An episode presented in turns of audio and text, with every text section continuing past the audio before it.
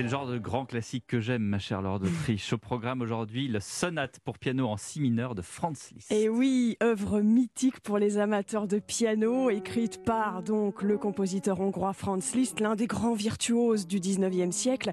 Et la particularité de cette œuvre, c'est qu'elle n'a pas une forme classique. De la première à la dernière note, elle dure 30 minutes d'un seul tenant, contrairement aux sonates de Mozart ou de Beethoven qui sont souvent en trois parties, en trois mouvements, comme on dit, bien distincts. Voilà, absolument. Liszt, en fait, euh, ne fait jamais quelque chose d'uniquement virtuose. Ce qu'il recherche, c'est l'expressivité. Il est le premier à vouloir faire sonner le piano comme un orchestre et il va chercher dans toute l'amplitude du clavier des sonorités inédites.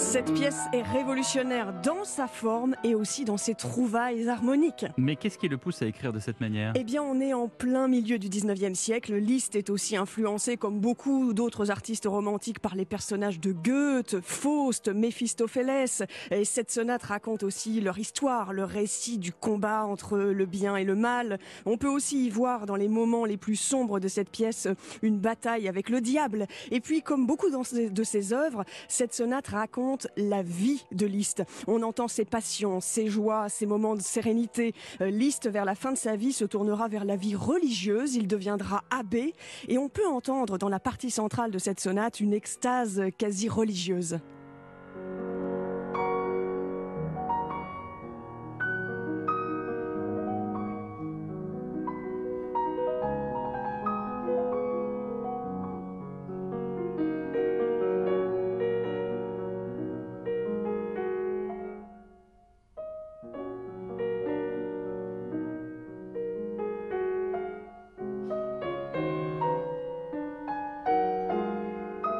Dans son testament, Liszt se demande s'il n'aurait pas dû donner toute sa vie à Dieu plutôt qu'à la musique. Mais un prêtre lui avait quand même dit durant sa carrière, des prêtres il y en a beaucoup, et des musiciens de votre envergure il n'y en a presque aucun. Il avait probablement raison.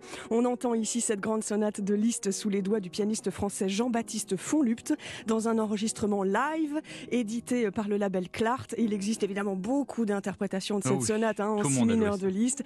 Et puis les versions mythiques parmi les versions mythiques, on a celle de Richter ou celle d'Horowitz. Oui, ou celle de Christian Zimmermann ah, chez Deutsche Grammophon. Je ne sais pas si vous la connaissez. Ça, c'est le genre de truc que j'ai jamais, jamais eu le courage de travailler. C'est très difficile. Mais vous savez qu'il ajoute très très bien cette sonate de Liszt dans la rédaction d'Europe 1 Oh, dites-moi. Nicolas Barré. Oh, ah oui, oui, oui. Incroyable Absolument. pianiste. Merci Laure et merci Ombline.